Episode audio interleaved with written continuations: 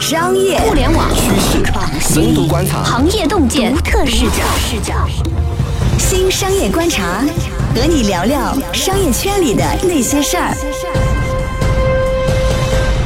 本节目由三十六克高低传媒联合出品。嗨，大家好，欢迎收听新一期的新商业观察，我是三十六氪的深度报道部主编杨轩。那这一期呢，我想跟大家谈谈百度和陆琪。就是最近百度发生了一个新的大事情，就是百度集团的总裁也是李彦宏，大概在二零一七年年初，然后请来基本上是硅谷的华人圈里的大概是位置最高，然后最有名的高管之一陆琪，把他请来来百度，希望能够重振百度。然后呢，非常非常突然，当大家正觉得说，哎，一切都还挺好的时候，忽然之间。呃，李彦宏他发了一封内部邮件，宣布说，陆琪他不再担任百度集团的总裁，也不再担任 COO，他有一个挂名的职位叫副董事长。然后这个事情就是非常突然，议论纷纷，在一夜之间，百度的市值就蒸发大概一百亿，大概两天掉了百分之十六。然后，所以今天我邀请到深度报道部报道人工智能和百度的记者孙然。我们来一起聊聊究竟发生了什么。虽然你好，你好杨轩，大家好。嗯，能不能讲讲看？就是我觉得一个非常大的迷茫是说，为什么陆琪会要走？不是看起来一切正好。呃，这个是很多人的一个疑惑，因为陆琪的改革大概在四百八十六天内，其实它的成果就是把百度整个的业务线全梳理干净了。因为之前的老百度其实业务是非常纷杂的，在一六年底的时候，我们可以看到他们虽然提出了要发展 AI，但还没有一个明确的路线。那时候百度的 O2O 业务其实也并没有完全终止，包括原来百度传统的风格可能是像 Robin 这个 leader，他其实是一个比较不太说舍得去砍掉各个业务线的人。那可能陆琪来以后，他主要做的事情就是砍掉那些比较边缘的不赚钱的业务，让百度更加聚焦在一些核心代表未来的业务上，这是他主要的一个贡献。至于其实陆琪离职的真正原因，在百度官方宣布的文件里，他的口径是说因为个人还有家庭的一些问题。但是这个原因被大家 diss 了，因为大家会觉得说陆琪不太可能因为家庭原因离开百度，因为陆琪非常非常的工作狂，对吗？而且好像是说他家其实已经搬到北京来了。是这样的，其实我们回顾之前，陆琪从微软离职的时候，原因是因为骑自行车然后摔伤了。那在不久后，他出现在百度，所以其实这种原因也是让很多人疑惑，说到底背后发生了什么。但其实这个谜团的结果，可能也只有百度高层小范围的几个人知道，我们也很难探究到一个真实的情况。我印象中，其实是有一些传言是说，百度会让陆琪走，是因为说陆琪想要动百度传统的。核心的医疗广告的竞价搜索，会觉得说这个东西价值观上不对，但是可能搜索业务的人也不同意。最后李彦宏好像是权衡了一下，当然这是坊间传言哈，是有这样的传言。对的，坊间大概现在集中在两种说法吧，一种比较多的就是说，露西曾经提出过想对搜索业务的一些。呃，尤其是医疗这种进行一些砍掉的事情，主要是为了百度的名声，然后遭遇了一些抵制。但这个问题可能更多留言是指向百度搜索的总裁向海龙。那正好在海口的时候，百度召开了一个百度联盟的论坛，向海龙也是在这时候出面专门做了一个澄清，说其实跟陆琪的私下关系比较好，他的离职跟自己并没有关系。然后另一种传言就是，很多人认为说陆琪他在百度内部改革到了这个一年多的地步以后，他想要再往下更深一步，可能就会触及到。一些在财务人事上的掣肘，那我们也知道，陆琪其实是很难得的拿到了李彦宏对于百度全盘业务上的一个放权，但是在财务跟人事上，其实他并没有拿到，所以导致可能大家推测他的改革会遇到一些问题。我们大概在周五，就是李彦宏发出那封内部信之后，我们写了一篇文章，很多人在下面就留言，大概意思就是说非常支持陆琪，然后感到非常痛心。然后到了周一，我们再写了一篇百度的文章，我就看见下面很多人留言，就说好像失去陆琪，知道陆琪要走，这感觉像失恋一样。我觉得这个也是挺神奇啊。我知道你离百度会比较近一点，你观察到的人民群众的情绪大概是怎样的？大家起初在周五事情刚发生的时候，其实大家的第一反应是震惊的，因为尽管在四月底的时候曾经传出过一轮传言说陆琪要离职，但是其实。最终，在百度这家公司，它内部的信息其实相对封闭的。真的要知道这个级别的人要走，其实还是非常少部分的人。所以当周五消息爆发的时候，大家第一反应是非常震惊，包括一些争层。那陆琪走了以后，很多人第一反应可能是伤心，有些人是愤怒。那这种愤怒可能更多是基于他们对陆琪走的原因的一个猜测。但是他走的原因到底是什么？是不是出于人事斗争，还是因个人原因？我们无从考证。但是更有意思是讲大陆琪的惋惜，因为其实可以看到陆琪有意思点在于他在百度内部可以说几乎是零差评的，是一个严格自律的人。这种零差评这么夸张？几乎可以这样说。而且随着他要走以后，这件事情越发酵，他的形象就会越来越被神化。你举个例子吗？比如说。陆琪来了以后，他做了一个很重要的事情，是关于对百度企业文化的一个整治。百度就有了一个情况是上下层的沟通是阻塞的，比如说基层员工的一些意见是反映不到中层跟高层的，这样一个情况其实会带来很多就是影响业务线的问题。但是陆琪来了以后，他就做了很多努力打破这种情况，比如说他设立了一个新峰会，包括他会直接回复。但实话讲。我当时看到新峰会的时候，我的感觉是就非常 Google。我记得以前有国内的那种创业公司，那些人以前是在 Google 工作的。当他们在去创立一个新公司的时候，他们也有类似这种，就是说我要让公司内部的信息流通。我也有定期的，比如说每一个月或者每多久，我有一个全公司上下的一个会，在这个会议之前，大家都把问题提出来，我当场回答。其实我觉得可能是一种通行的、更开放的一种通行做法。但是这个做法在百度做起来就让大家觉得很了不起，很不得了。我觉得是有一个这样的感觉。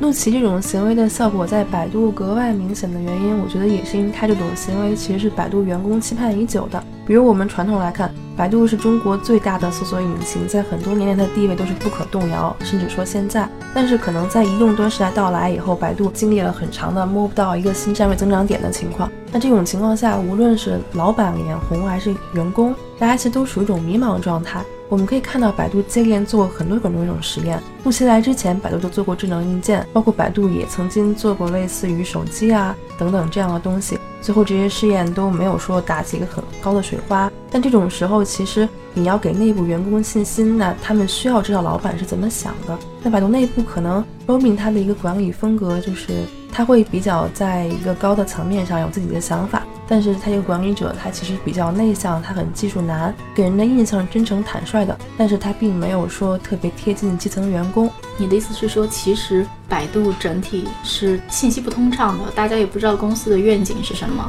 然后方向是什么，使命是什么，价值观是什么，是会有这样的问题吗？还是怎样？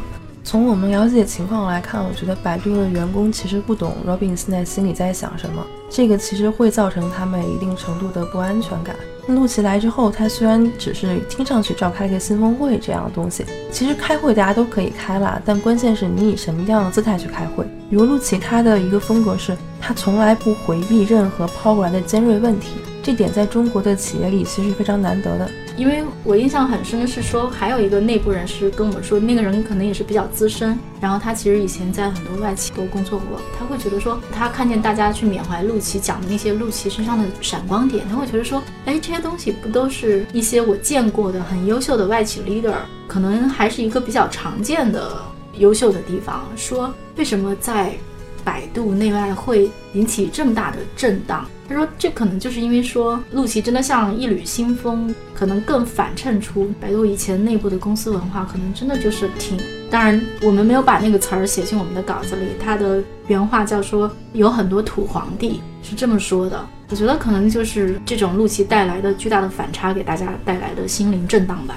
确实是这样。李彦宏其实是一个非常迷恋人才的人，他其实先后引进过非常非常多人才，包括他的前任 CFO。”包括百度有很多微软系出身的人，但是百度这些空降的高管里，可能从来没有一个人像陆琪这样获得了全盘的一个业务掌控权。这也就意味着陆琪来百度以后，能够最大限度地发挥他的个人魅力，还有他的一个权责出手。那这也让他比之前的很多很多空降的职业经理人有更出色的发挥表现。再有他其实来到这边来是临危受命、力挽狂澜这样的一个角色。对，所以其实也会有，因为市面上舍不得陆琪、惋惜陆琪，还有大家开玩笑说百度内部出现了十里长街送陆琪，就这样的盛况。所以我觉得也可以提供一点反面的或者理性的声音，就是大家会说，哎，其实百度在那个时点上真的已经非常到 bottom，就非常低谷了。这个时候真的，其实你去做改革，百度就会有起色。其实陆琪非常大的一个贡献，除却他说在业务线的努力，他其实很大一个贡献是一些无形的东西，比如精神力量。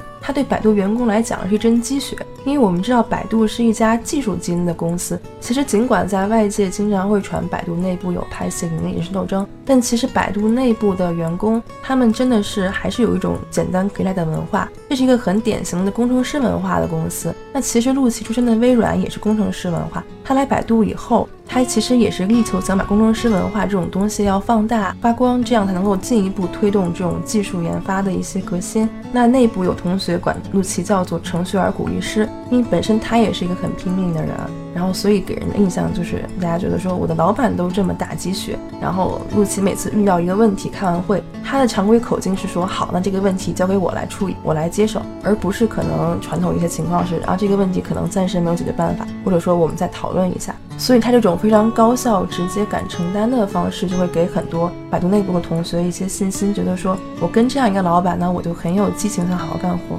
我觉得其实百度是有自己的优势，我经常想起百度，觉得有点可惜啊。其实，在 BAT 三家公司里面。比如说，当大家说到基因这个问题的时候，大家会觉得腾讯的产品感受力很好，然后会觉得说阿里做商务的能力很好。说到百度，大家会说百度的技术能力很好。然后我记得也听过其他记者说说，哎，其实百度研究的很多东西都还挺挺前沿的。百度有很多很多的工程师，然后技术能力真的很强的。而且我觉得百度基本上是 BAT 三家里面。可能对 AI 最看重、投入最多的一家公司，我觉得可惜就可惜在说，按道理说技术应该是一个很硬的能力，是一个很高的护城河和门槛。我觉得其实百度作为一家技术公司，按道理说是有自己的独特的优势的，就是按道理说是应该能够让人敬佩的，然后在里面投入工作，但是。并没有把这个能量发挥出来，也是挺可惜。那在今天我们来看百度，百度这些年，我们记忆里百度非常棒的产品其实有不少，尤其是百度贴吧。但是为什么最近这些年非常非常多年前的产品了？是的，是的。但是为什么这么多年百度现在都没有再出现过同样这样非常闪耀的产品？很多人会问说，为什么百度做不出一个抖音呢？那其实百度在产品，手机百度就是他们最核心主航道，而且还沾了 AI 的技术，其实做的也就那样吧。嗯，手机百度应该是百度下一步非常希望下大功夫去着力推的一个产品，它应该是百度的移动搜索在这个时代的一个希望。我还记得之前曾经跟一个很多年前去百度做过产品的人去聊过，他当时说在百度有一种没有用武之地的感觉。他说：“为什么就大家会谈百度的文化，然后百度的山头，谈这些东西？我觉得可能就来自于一个个每个个人那样的感受。”他说的是说，当时他们提产品需求，说你那个产品，你作为一个产品经理能不能跑通，取决于说你在百度内部你有没有做技术的朋友，或者说你有没有搞定一个做技术的 leader，然后对方来支持你来跑一下你这个产品。说，但是如果你跟对方关系不好，别人不帮你 run。你这个产品就没有做起来的希望。当然，那个人在百度那是非常多年前，可能他的产品没有做出来，他觉得很受挫也走了。那我觉得这可能只是提供一个小小的切口，因为我印象中在陆琪的新峰会上，其实就有人提了很尖锐的关于百度产品的问题。对你讲这个问题，在现在的百度其实是依然存在的，但很多人不知道，其实百度的技术是一座金矿，尤其在 AI 时代。它有一个 Paddle Paddle 这样的一个平台。那 AI 时代，我们现在看到百度的 AI，可能主要看的是 DOS 跟阿波罗。但其实百度整个 AI 它的技术底层，就比如说王海峰，他执掌的 AIG 部门有非常丰富的 AI 技术，它可以有各种各样的落地场景，比如说无论是零售啊，还是出行啊等等的，包括我们现在所有的手机 APP，你会发现他们都在慢慢的 AI 化，去往里面叠加一些 AI 和 AR 的功能。只不过我们的感知可能比较弱，但其实这种渗透是以非常快的速度发生的。但有一个问题就在于说，像百度这种技术公司，包括微软这种公司，他们的底层技术部门有没有做产品化的动力？我觉得对比现在市面上像今日头条的、快手，今日头条张一鸣以前在百度工作过，就是百度的工程师，对吗？然后今日头条虽然是一个内容产品，但是我觉得对他们来讲，他们技术上重要的特点就是说个性化推荐算法。这东西其实是百度技术的长项，那为什么百度没有做出一个产品，把他们的 AI 技术能力融合进去？然后他们为什么错过了这些东西？我觉得回顾过去吧，可能是值得反思的。那放眼将来，百度会不会依然说我坐拥很多的工程师，坐拥很多的技术，但是我错过了这些事情？我觉得这个事情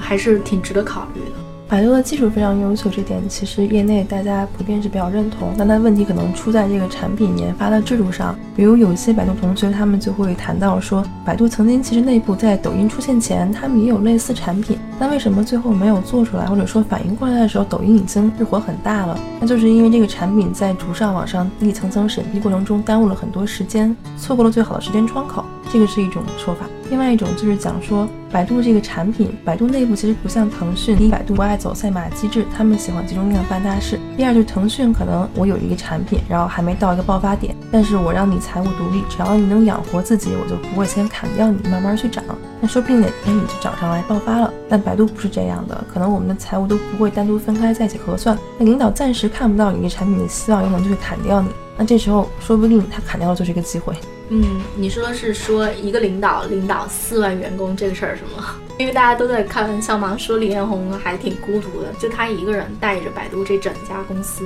他可能是比较缺少帮手的，会有这样的说法吧？所以勾这种说法，觉得 Robin 其实多次表达过他自己是个放权的人，那个这种放权并没有落实到制度上，这就导致很多事情还是要由他来拍板说了算，尽管这似乎不是他自己主观的一个意愿。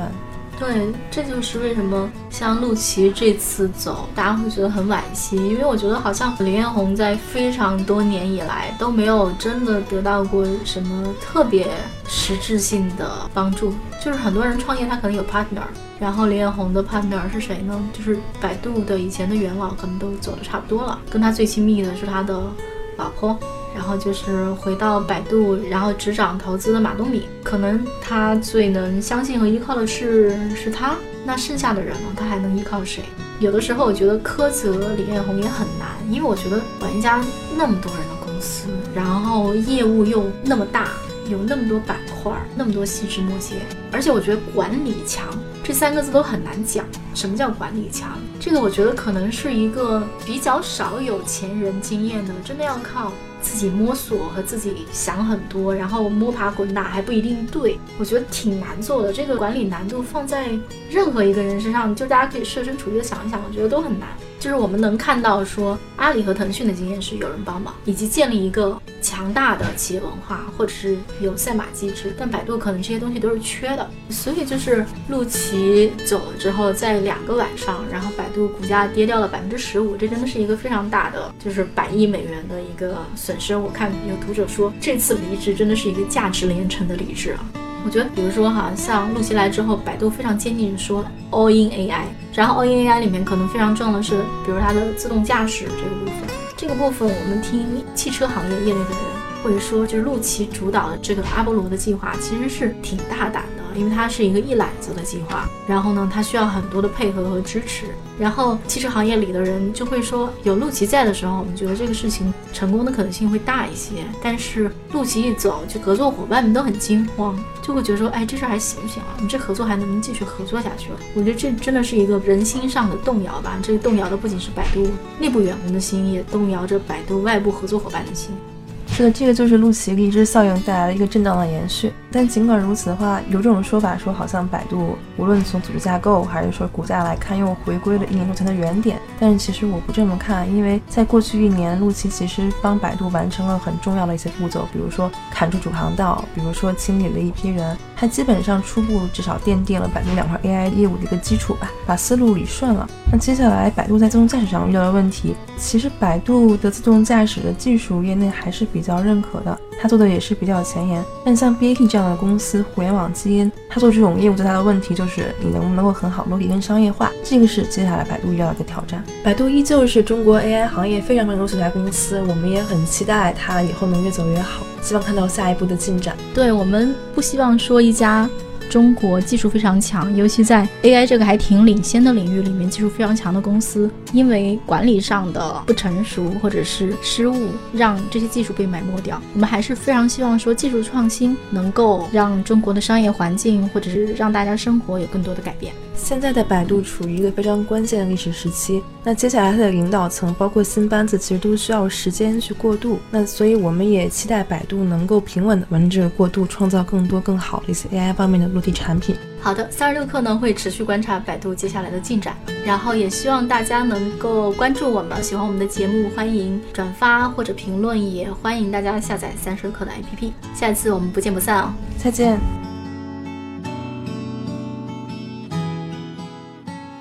一手商业资讯，精准创业风口，专属职场锦囊，尽在三十六课 APP，快来下载吧！